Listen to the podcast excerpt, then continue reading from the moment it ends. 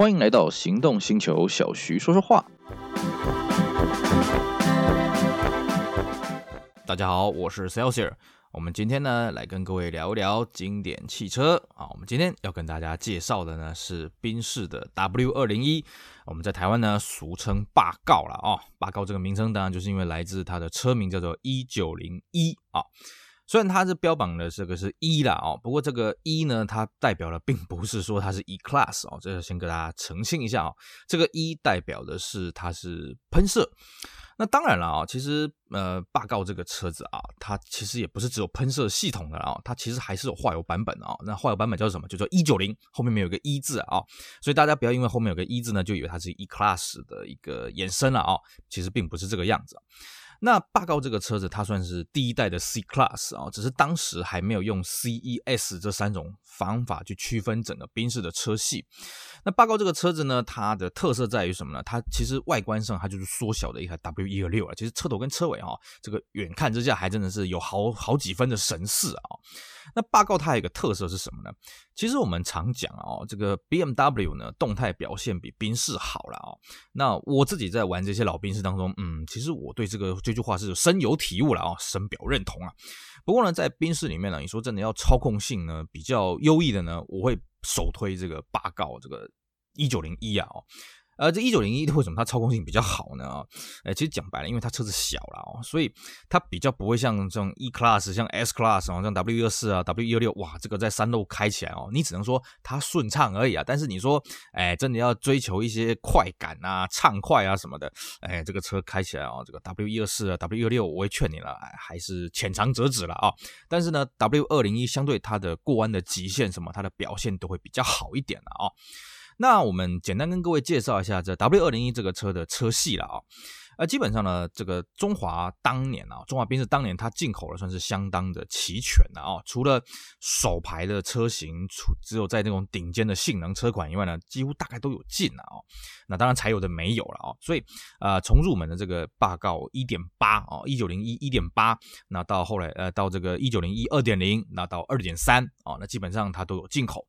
那么这个要跟各位讲一下啊，这个一九零一的一点八哈，它其实是后来才追加了车子啊。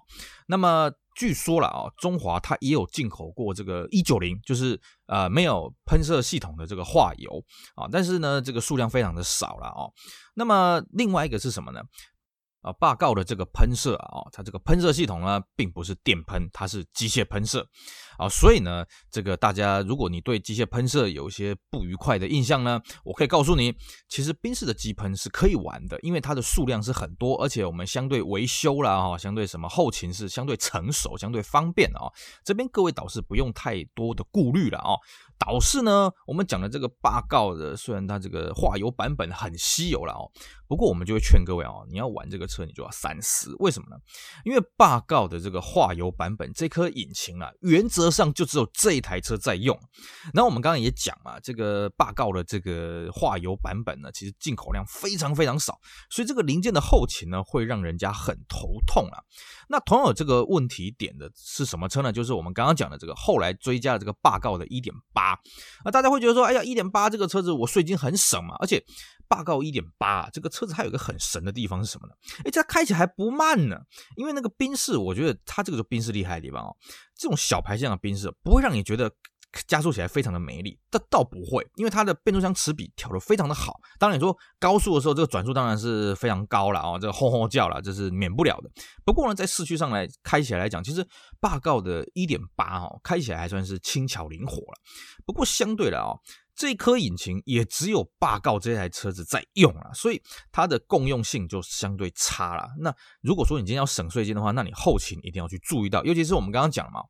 八杠一这个车子大部分就是就是除了化油版本以外啊，只要是叫一九零一啊，这个车子都是所谓的机械喷射。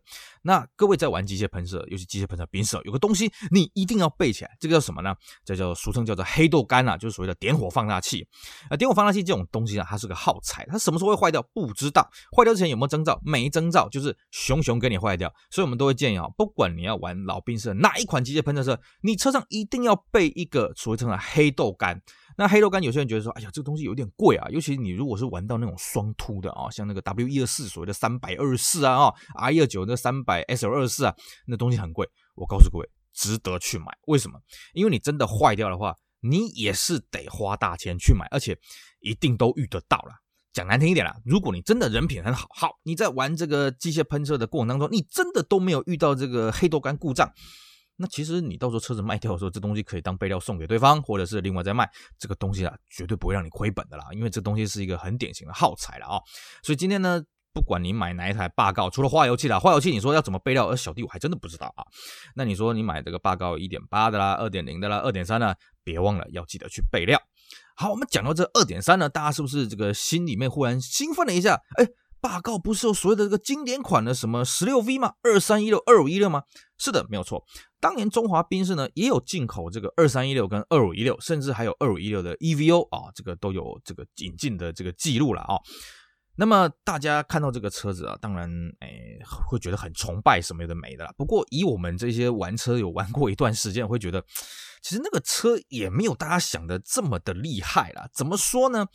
嗯，各位可能很难想象啊。以我们节目录的现在啊，是二零二一年了啊，你现在要去弄一台这个霸道二五一六、二三一六，其实基本上如果你要车况非常漂亮的话，可能都已经将近百万左右的价位在开价了。实际成交价多少我不知道了。不过呢，我们在十几年前啊，其实。二三一六跟二五一六那个车子真的是没什么行情啊！我印象很清楚，那时候我一个朋友跟我说：“哎，小徐小徐，哎，那个我一个朋友好像卖我那个二三一六哦，二三一六，然后那个还买一送一啊，买一台车再送一台肉车，而且那肉车也是二三一六啊，那卖我三十几万，嗯，我觉得好像有点贵。我说去买呀，他说哎呀，那个 M 三一三十 M 三也才七十万啊，七十万我都觉得很贵了。霸誥这个车子就要卖这个三十万，我觉得划不来。”当然了，这故事我遇到他，每次遇到他，每次都去酸他一下啊，他现在后悔的要死啊。其实啦，哦，也不是说呃他当时没有买是错误啦，应该是说在我们当年我们会觉得这个车没什么，因为我们现在会觉得这车很经典，是在于说啊它是霸道的性能版啊，它 DTM 怎么样？不好意思哦，当年 DTM 我们首屈一指的还是一三十 M 三呐哦。不过话说回来，其实一三十 M 三在那个时候说卖到七八十万了，我们也觉得很贵啊。为什么？我们以前在玩车，我们都觉得。要开 BMW 当然要开六缸啊，谁去跟你开四缸啊？对不对啊？谁去跟你说 M 三还在四缸呢？这有没有搞错啊？是不是？所以那个时候一三六 M 三的。出来的时候，大家真的没有什么人要玩 E 三十 M 三，尤其是什么 E 三六 M 三，它的价格回落到了大概百万以内的时候，E 三十 M 三大家拼命丢，因为没有人要玩那种四缸的东西了啊，玩的只是那种极少数的人呐。谁知道现在，哎呀，E 三十 M 三什么可乐平曲线，什么经典，什么挖哥的，哇，那个车子动不动就百万、两百万在开价的啊。这个我觉得啦，大家的观点可能不同啦，所以以我自己曾经经历过那种。霸高二三一六二五一六那种只要三十几万的那种年代哈，我会觉得就这种车没什么，而且更重要的是，这个车它虽然贵哦，不过各位如果你想要玩的话，当然呃它是一台经典车子，这个我得承认啊。不过要有个心理准备是什么？其实我们的印象哦，我们对于宾士的老的宾士的双凸轮轴引擎的印象都没有说非常的好。当然它很有力啊，像我们刚刚跟各位提到嘛，这个呃这个三百二十四 V 的这颗引擎呢，它跟三百单凸的哦，它的马力的输出差了快四十匹啊，哇不得了啊啊！那这个加速起来它还有个声浪，双凸的这个宾士机喷引擎有个很特别的声浪，很迷人。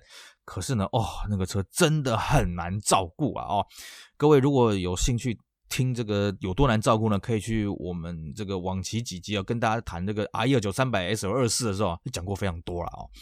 那相对的啊，这个二三一六跟二五六，它既然标榜是十六 V 啊，那所以我们刚刚讲的所谓的霸誥的二点三，就所谓的八 V 了啊。十六 V 它在照顾起来呢，它就比较费心了，那材料相对就贵，因为。它基本上这两颗引擎只有霸誥它自己在用，而且它又是性能标榜，所以这个引擎本身它零件本身它的后勤呢，各位就要多费点心了。所以我们也不用去责怪说，哎呀，卖这个二三一六、二五一六，它卖的好贵啊。其实它持有的成本也相对高。第一个，它可能买进来就贵了；第二个，它要养护它，没有像这所谓的啊一般的这个八 V 的这二点三、二点零啊，甚至一点八来的轻松到哪里去，绝对不可能啦。这个车子我们自己也曾经稍微接触过，大概打探了一下就，哇，这个车到处都是要花钱啊、哦。不过反过来了，如果今天呢，哎，你想要退而求其次的话，那当然你也可以去买一台，比方说霸誥的二点三八 V 的，然后呢，去把外观改成这个二三一六二五一六外观，其实都没有到很困难嘛。哦，当然，呃，零件的钱，尤其是那个铝圈啊，这个铝圈这个奇货可居了啊。价格上来讲就相当的贵啊。那它还有这个所谓的尾翼什么的。不过我印象中啊，尾翼是有副产品啊，然后这个前后包侧裙什么的，当年甚至连 Evo Two。都有所谓的副产品可以改啊，只是说，哎，改下去呢，外观当然是很张狂啦，只是可能在汽车检验的时候，各位可能要稍微注意一下了哦。不过呢，多少满足自己的虚荣心也是不赖的哦。毕竟霸誥这个车子，它跟二三一六、二五六，它是可以很蛮轻松的把外观就改过去，因为二三一六、二五六，坦白讲，外观也没有多出什么啊、非常特别的一个我们没办法一般去改装出来的一个造型了哦。好，那当然，在霸告整个车来讲，我个人呐、啊，我会还是最推荐。如果说你今天要玩的话呢，还是去买这个二点三的会比较好。为什么？因为它动力最充沛。毕竟我们刚刚讲嘛，啊，宾士这个车子呢，其实它动态的反应呢是普遍上来讲啊，一般认为是没有像 BMW 这么的灵活灵巧了。但是呢，配到二点三的霸誥，其实这个车子这个动力就很够了，然后这高速公路开起来非常的轻松，而且，诶，可能是因为这颗引擎比较重吧，所以它开起来稳定度呢，比起这个一点八呢还要再高一点了哦。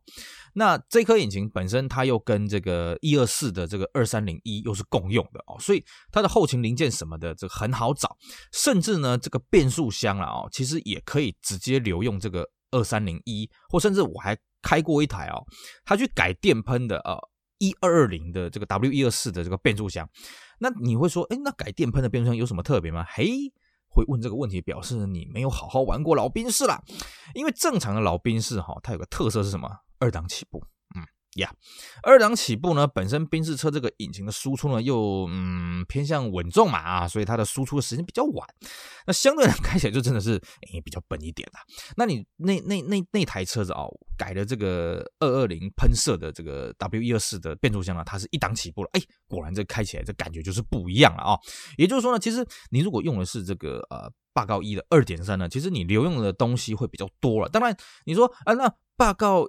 二点零的啊，它不是也跟这个 W 一二四这个两百两百一的这个啊，不是两百啊，两百是化油啊，两百一的东西是共用，是没错。不过坦白说了啊，当年第一个了啊，二百一的销路没有说到很多了啊，尤其到后期进入到这个。电喷的时代啊，这个一二二零反而卖的比较多，二百一的卖的比较少。当然你说在化油器时代呢，这个二百一难道卖的比较少吗？以我们现在自己在看啊，的确二百一比较少。为什么呢？因为大家会觉得税金集聚一样，那我宁可买排量大一点的二三零一啊。那么二百一慢慢的淘汰的速度就比这个二三零一来的快了啊。所以你如果今天选的是霸誥一的二点零的话呢，当然它后勤的这些共用性的零件呢，会比二三。零一，也就是所谓的霸告一二点三哦，来的稍微少一点。当然，呃，这个二点三的霸告呢，一定开价会比这个二点零的霸告来的贵了。那你说实际上开起来动力有没有差很多？我觉得差不多了啊，就毕竟一台二点零，一台二点二嘛啊。不过呢，能的话，我还是会建议各位买二点三，相对的。霸告一的二点三也比较好脱手了，虽然说你买的价格可能比较贵，但是你在卖的时候呢，价格也会比较好。那比较有趣的是啊，像我自己买过的霸告来讲啊，我都是买二点三。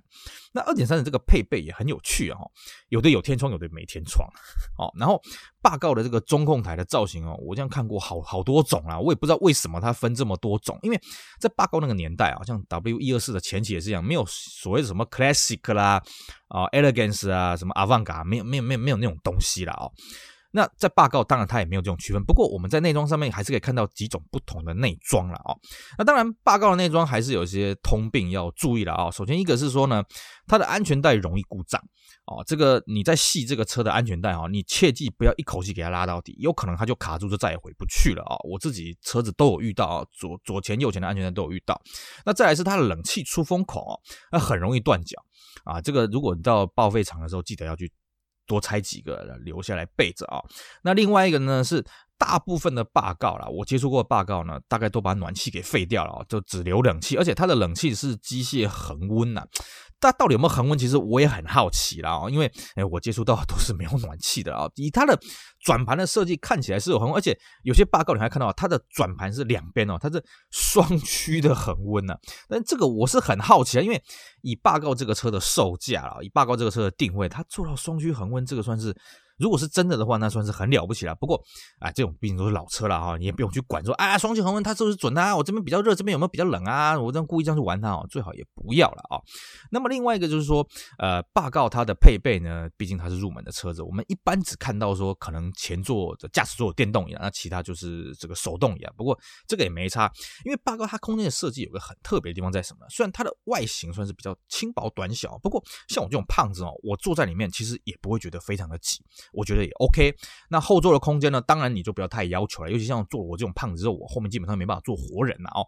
不过整体来讲，我觉得坐起来的舒适度呢，是比 BNR 一三十来的好了哦。以我自己的经验啊，那当然你说开起来这个感受，就像我们刚刚讲的嘛，呃，宾士还是比较偏稳重啊，所以它动态的反应呢，就不要太要求了。但是以霸道这种车在宾士来讲，我觉得它动态表现算是呃相对灵敏、相对灵活的了啊。好，我们今天呢，简单跟各位聊一下这个霸道这一台车了啊。呃，不知道这个简单聊，大家有没有被我很简单的就被我推坑呢？那当然了啊，我们还是老话一句，如果你有兴趣购买一台霸道的话呢，当然了，基本的东西该寻的你还是要注意一下。那尤其是我们刚刚的跟大家千交代万交代，你如果要玩老的机喷的宾士的话，切记一。一定要把这点火放大器，也就俗称的欧导光哦，备一份起来。备在哪里呢？放在你的车子的后行李箱里面，因为你很有机会用得到啊。这个是我们无数顾路经验出来的精华啊，提供给大家做参考。好，我们今天的节目就到这里，非常感谢各位的收听，也希望大家继续支持我们其他行动星球精彩的 p o c k e t 节目。我是 Celsius，我们下回再见，拜拜。